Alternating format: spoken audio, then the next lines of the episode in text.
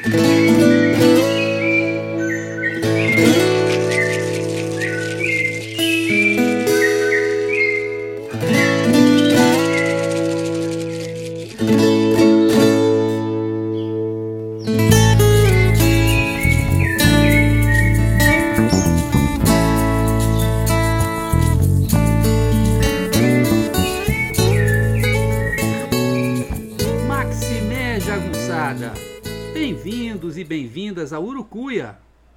podcast feito para te ajudar a ler Grande Sertão Veredas e outras obras do nosso amado João Guimarães Rosa.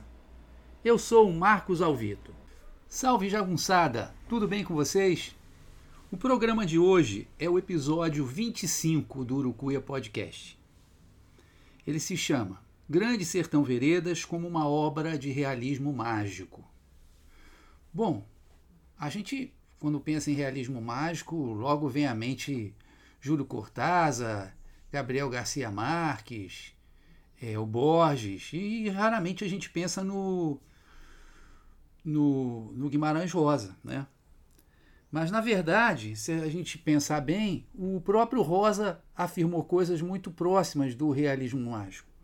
Quando, numa entrevista ao alemão Gunther Lorenz, ele disse o seguinte: estas regras, as regras da matemática, e a gente pode pensar as regras da lógica, né, da racionalidade, não valem para o homem, a não ser que se creia na sua ressurreição e no infinito. Eu creio firmemente, e agora prestem atenção. Por isso também espero uma literatura tão ilógica quanto a minha, que transforme o cosmo num sertão no qual a única realidade seja o inacreditável tem cheiro de realismo mágico. Mas além disso, é o grande mestre Antônio Cândido, talvez o maior intérprete da obra do Rosa até hoje, que adota essa proposta né, de que essa obra, O Grande Sertão Veredas, seria uma obra de realismo mágico. Então a, a argumentação dele ela vai em quatro pontos que a gente vai examinar aqui. O primeiro ponto seria que o livro lança, segundo o, nas palavras do Antônio Cândido, antenas para um supermundo metafísico, de maneira a tornar possível o pacto e verossímil a conduta do protagonista. Ou seja, tem um contexto né, de supermundo metafísico no qual é possível até fazer o pacto com o diabo, se torna uma coisa natural, que é uma característica do realismo mágico. Né? Realismo mágico ele cria uma atmosfera onde aquilo que normalmente é visto como ilógico, como impossível, como fantástico, se torna natural. Né? Se torna o mágico se torna real. E de fato, já nos primeiros parágrafos do livro, o texto nos põe em contato com um turbilhão de fatos sobrenaturais, ou pelo menos de fatos que se acreditavam sobrenaturais, que a população do sertão acreditava sobrenaturais. Né? Mesmo sendo desmentidos pelo, pelo narrador, eles demonstram uma forte presença né, dessa ideia de sobrenatural na vida cotidiana do sertão, logo nos primeiros parágrafos. Logo no primeiro, por exemplo.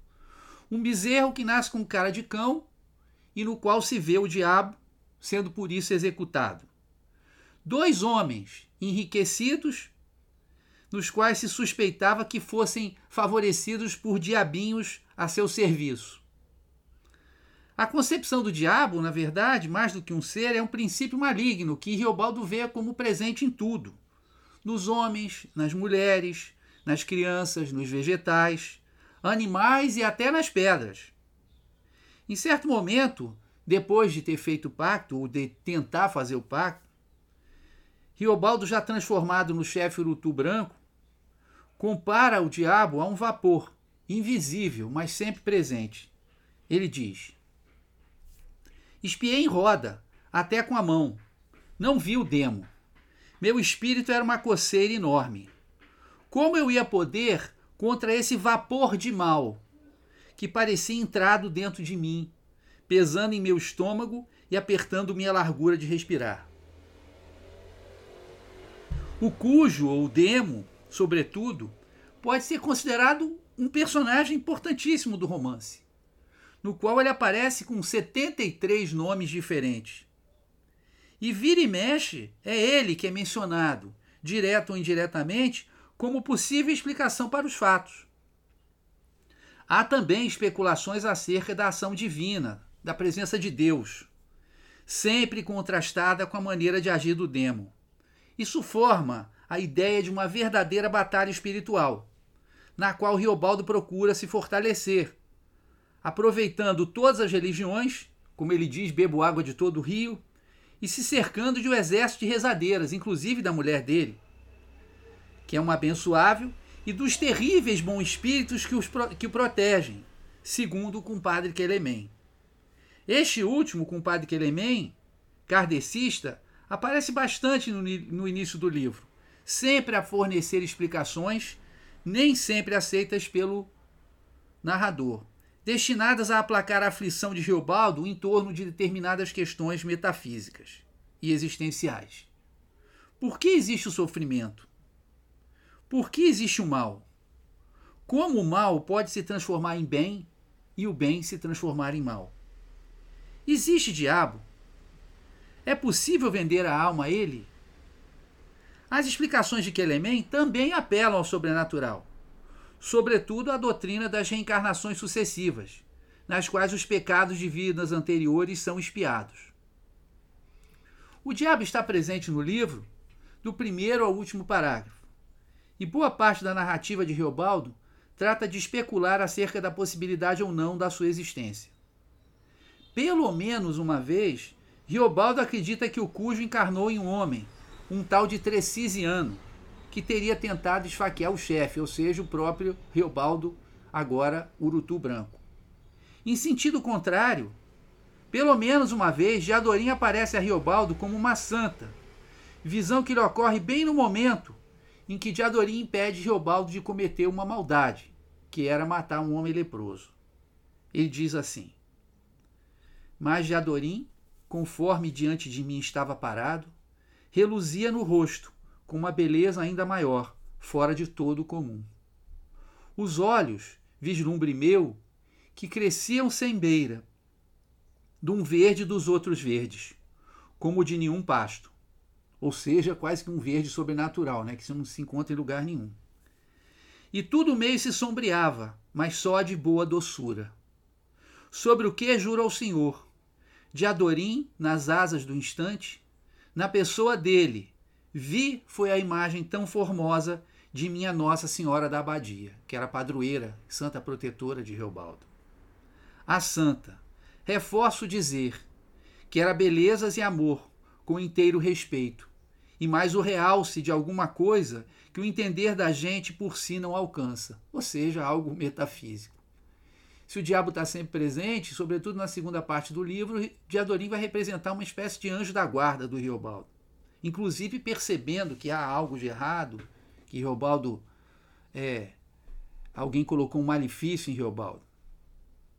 Sendo assim, temos que confirmar o ponto 1 um da ideia de Antônio Cândido, de que um supermundo metafísico apareça no livro e nos prepare para o pacto e para a conduta de Riobaldo ao buscar vender sua alma ao diabo.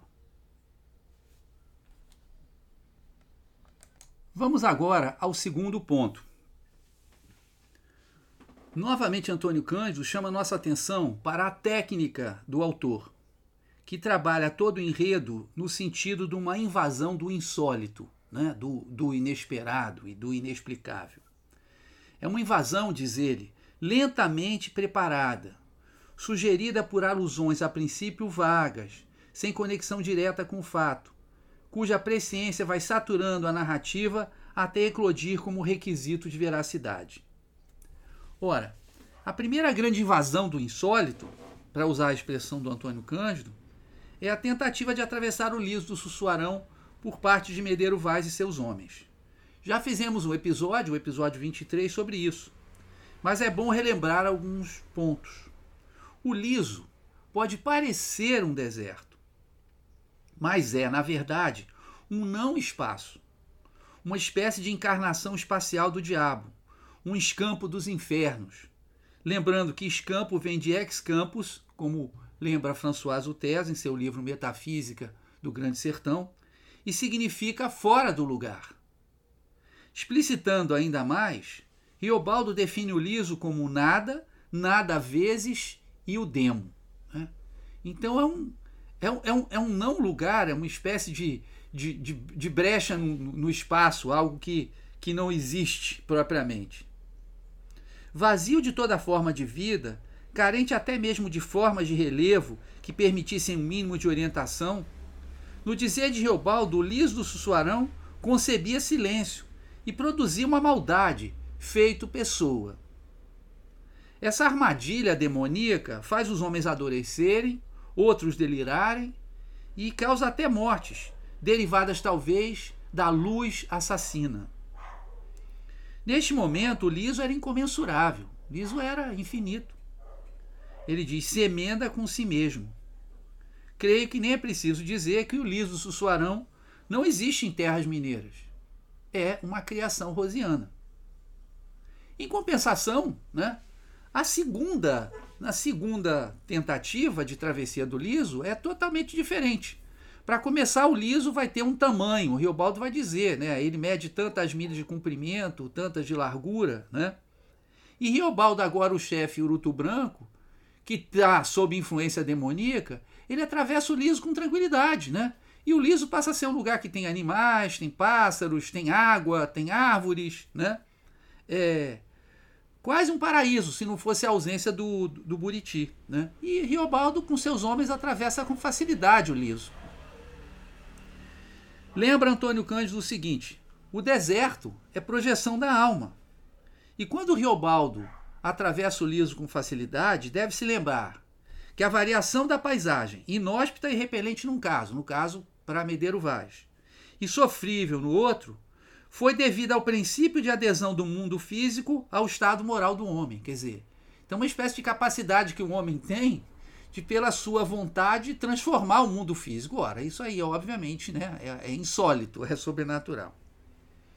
E isso se reflete em duas passagens da obra.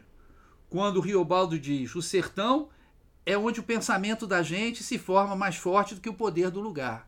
Devemos tomar isso é, literalmente. Né? O pensamento era capaz de transformar o lugar, de transformar o espaço. E a outra passagem que ele diz: é, que aliás não é ele que diz, né? aparece na obra, mas é um senhor que diz a ele. Sertão não é malino, não é mal, mal né? nem caridoso, mano, humano. Ele tira ou dá, ou agrada ou amarga, ao Senhor conforme o Senhor mesmo. Quer dizer, depende da sua ação, né? do seu pensamento, para que é, você receba ou deixe de receber do sertão. Outro episódio com forte carga mágica é a história de de Maria Mutema. Eu não vou analisar o episódio de Maria Mutema, pois ele vai ser objeto de um programa é, isolado. Mas vou apontar alguns elementos importantes. Ele ocorre em terras do Jequitinhonha, diz o narrador, mas em um arraial inventado, com o nome de São João Leão. Resumindo muito, uma mulher sertaneja, aparentemente igual às outras, assassina o marido na calada da noite e depois mata o padre. Mata o padre, chamado Padre Ponte, de desgosto, com um assédio implacável, fingindo-se atraída por ele. O vigário tinha culpa no cartório, por ter mulher e filhos. Portanto, ele ficou com, com remorso. O tempo passa, e anos depois chegam à localidade dois missionários estrangeiros que começam a pregar de manhã à noite, com muita força, do nada, Maria Mutema, que há tempos não ia à igreja, aparece no meio da missa de sábado à noite. No púlpito, o missionário interrompe uma oração que não pode ser interrompida, a Salve Rainha, e em seguida, em brasa vermelho, manda a Mutema sair da igreja. E diz: Com seus maus segredos em nome de Jesus e da cruz, se ainda for capaz de um arrependimento, então pode ir me esperar agora mesmo que vou ouvir sua confissão. Mas confissão esta ela tem de fazer é na porta do cemitério, que vá me esperar lá, na porta do cemitério onde estão dois defuntos enterrados. E para que não haja dúvida quanto à origem daquele poder missionário, o narrador, um, um outro jagunço do bando chamado João Bexiguento, acrescenta: Isso o missionário comandou. E os que estavam dentro da igreja se sentiram o rojo dos exércitos de Deus que lavoram em fundura e sumidade. Horror deu. Mulheres soltaram gritos e meninos, outras despencavam no chão, ninguém ficou sem se ajoelhar. Muitos, muitos daquela gente choravam. Vou guardar a conclusão dessa história para um episódio específico. Por ora, basta dizer que se o liso do Sussuarão representa a força do maligno, na história de Maria Mutema, vemos o poder dos exércitos de Deus em ação. O mundo, em uma concepção muito próxima à descrita por Jorge de Bi em seu ano 1000, é o palco de um confronto incessante entre Deus e o diabo, entre o bem e o mal. Outras passagens também possuem carga mágica, nem sempre tão dramática quanto as anteriores, mas que ajudam a compor o clima. Tome-se, por exemplo, este simpático incidente. Riobaldo e Jadorim estão arranchados por dois meses no Guararavacã do Guaicuí. Também um espaço mágico, mas que será analisado em outro episódio. O Guararavacã será um verdadeiro paraíso para os dois. É ali que Riobaldo toma consciência pela primeira vez de que ama Diadorim. Ele diz: Primeiro fiquei sabendo que gostava de Diadorim. De amor, mesmo amor, mal encoberto em amizade. Riobaldo sabia que aquele amor era impossível. Logo se manifesta nele uma angústia, uma tristeza, uma culpa que o leva a fugir. Então, um dia, sem dizer o que a quem, montei cavalo e saí a vão, escapado. Arte que eu caçava outra gente, diferente, e marchei duas léguas. O mundo estava vazio. Boi e boi, boi e campo. E ele vai, vai, vai, vai, né? Ele diz: E eu nem sabia mais o montante que queria, nem aonde eu extenso ia. O tanto assim que até um corguinho, ou seja, um pequeno córrego, que defrontei, um riachinho à toa de branquinho, olhou para mim e disse: Não. E eu tive que obedecer a ele. Era para eu não ir mais adiante. O riachinho me tomava a benção, exigiu que Robaldo pedisse a benção a ele. Apiei. O bom da vida é para o cavalo, que vê capim e come, né? O cavalo que precisa se preocupar acerca das suas decisões. Não somente o riachinho à toa de branquinho, e talvez aqui haja uma ideia de pureza, ordena Riobaldo a Riobaldo que não avance. Mas Riobaldo obedece e pede a bênção ao corguinho. Não é esta a única passagem deste teor. Temos também o caso dos cavalos que conversam e dão conselhos. Ele diz: vaqueiros do Brejo Verde, do Corre do Quebra-Quinaus. Cavalo deles conversa cochicho, que se diz, para dar cisado, ou seja, sensato conselho ao cavaleiro, cavaleiro, quando não tem mais ninguém perto capaz de escutar. E o Riobaldo diz: Creio e não creio, tem coisa e coisa, e ó da raposa. Os cavalos, aliás, parecem dotados de uma sensibilidade metafísica, capazes que são de perceber a presença do demo. É o que depreendemos da passagem que Riobaldo, já tendo ido às veredas mortas realizar o pacto, defronta-se com os cavalos do bando e depois com o animal do fazendeiro seu Abão.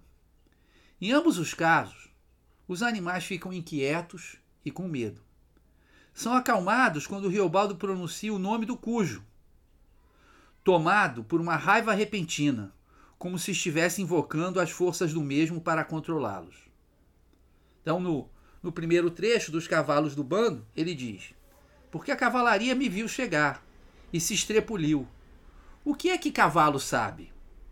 Uns deles rinchavam de medo. Cavalo sempre relincha exagerado. Ardido aquele nitrinte e riso fininho, e como não podiam se escapulir para longe, que uns suavam e já escumavam e retremiam, que com as orelhas apontavam.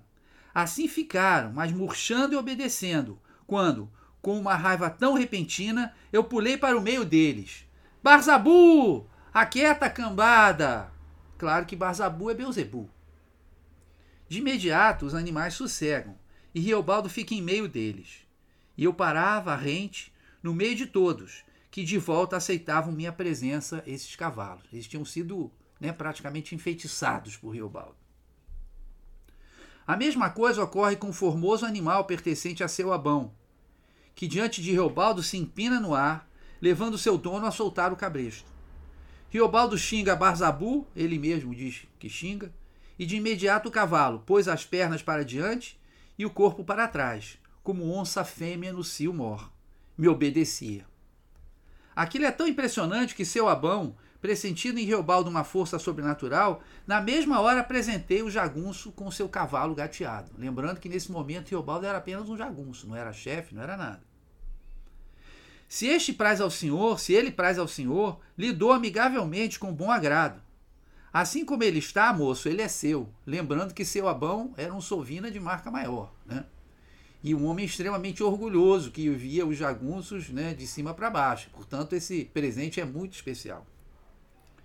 Em outro momento, quando já era o chefe Luto Branco, Reobaldo estava continuamente preocupado com o Nemo e achava que podia estar viajando pelo sertão tendo o outro como seu sócio.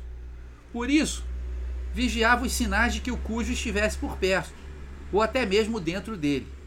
E novamente o cavalo aparece como capaz de perceber a presença maligna.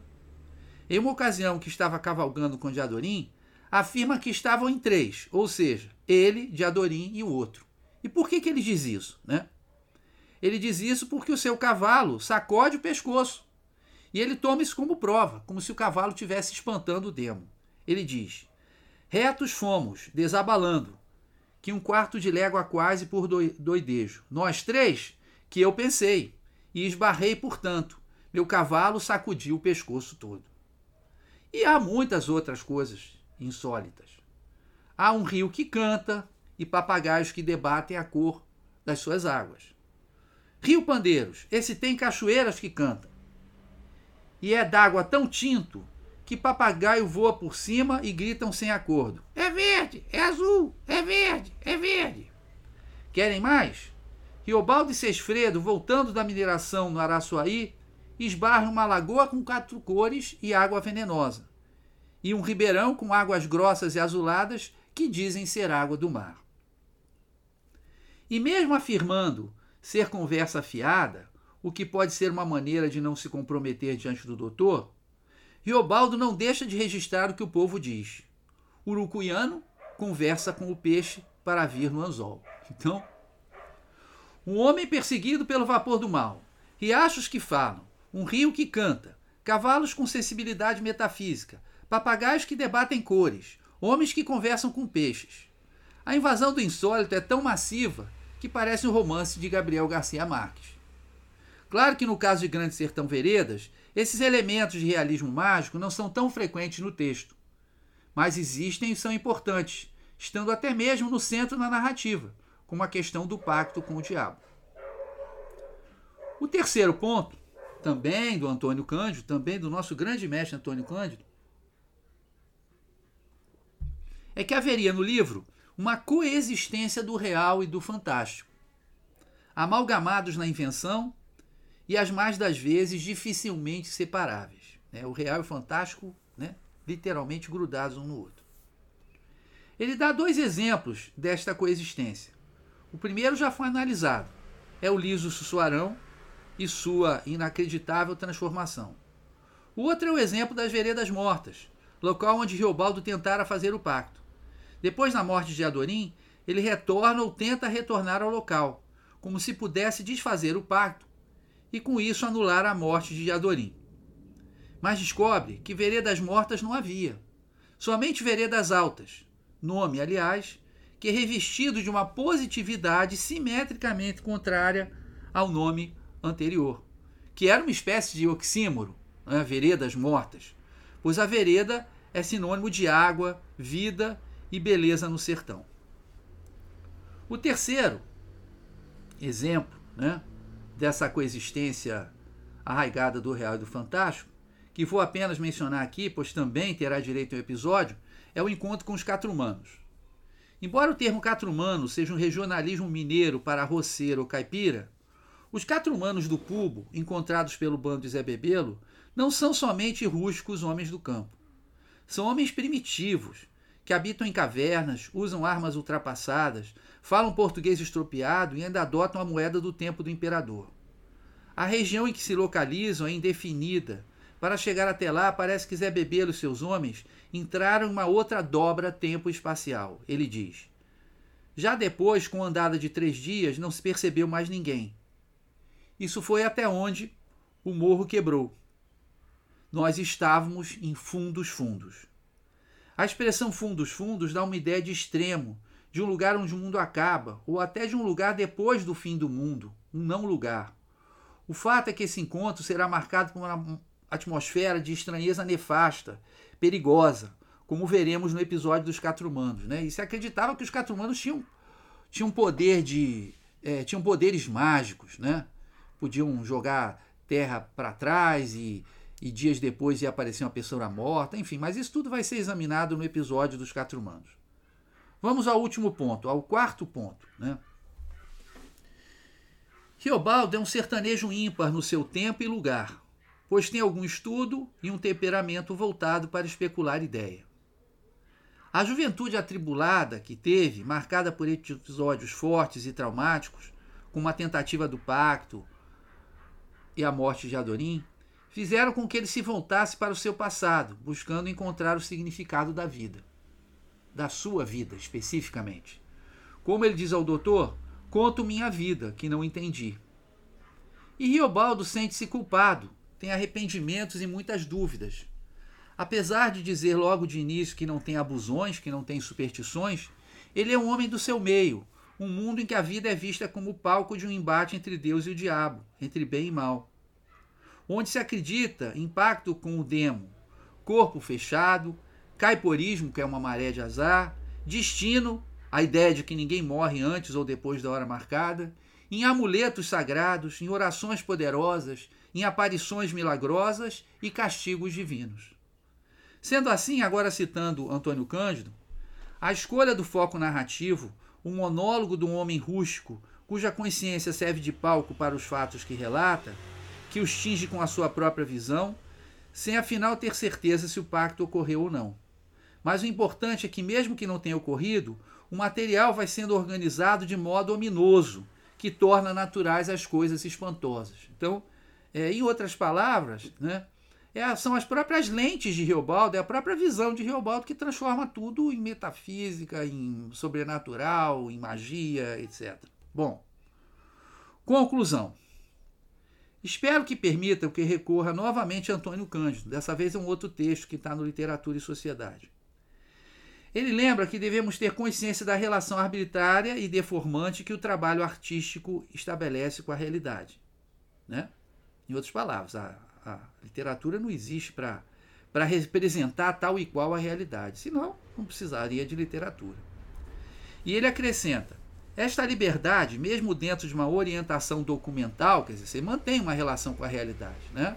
O Grande Sertão Veredas, ele tem uma relação com a realidade do sertão, que é muito bem descrito.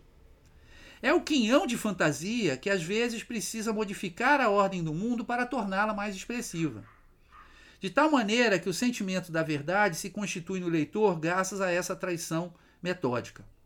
Tal paradoxo está no centro do trabalho literário e garante sua eficácia como representação do mundo. Né? Então, o paradoxo literário é que a literatura precisa deformar a realidade para poder apontar melhor determinados pontos da, da realidade. Né? É, no caso de Grande Sertão Veredas, existe um, um sertão físico muito bem documentado e descrito em detalhes. Mas, ao mesmo tempo, bastando lembrar o episódio 15, né? E o Benedito Nunes, há um sertão metafísico e um sertão existencial, além do sertão físico, do sertão chamado assim de real. O quinhão de fantasia serve para que o autor ponha em primeiro plano questões existenciais e metafísicas, que Rosa repetidamente afirmava ser o objetivo maior da sua ficção, da sua obra, da sua literatura. A tentativa de pacto com o diabo, por exemplo, que também vai ter um episódio próprio, permite um sério questionamento ético acerca do preço que estamos dispostos a pagar para realizar nossas ambições. Eu creio que ela coloca uma oposição muito clara entre o desejo de poder e o amor. Né? No caso de Riobaldo, o desejo de poder vence. Mas ele se arrepende o resto da vida por isso. Por isso, o realismo mágico é uma forma de realismo. Porque os elementos mágicos estão, na verdade, a serviço do aprofundamento da reflexão acerca do real. Bom, Esse foi o episódio 25 do Urucuia Podcast, o Grande Sertão Veredas, como uma obra de realismo mágico. Espero que vocês tenham gostado. Eu adorei fazer esse episódio. Eu gosto muito do realismo mágico e nem precisa dizer o quanto eu gosto do Grande Sertão Veredas. Agora vocês vão ficar com nossa linda trilha sonora, a música Acordais, que está no CD do mesmo nome, que está no Spotify, né? de autoria do meu amigo Delfim, também chamado de Alex Rocha, e de Joyce Carvalhais. Então, com vocês, o Acordais, e até o próximo programa. Maximé Jagunçada! Um beijo, tchau!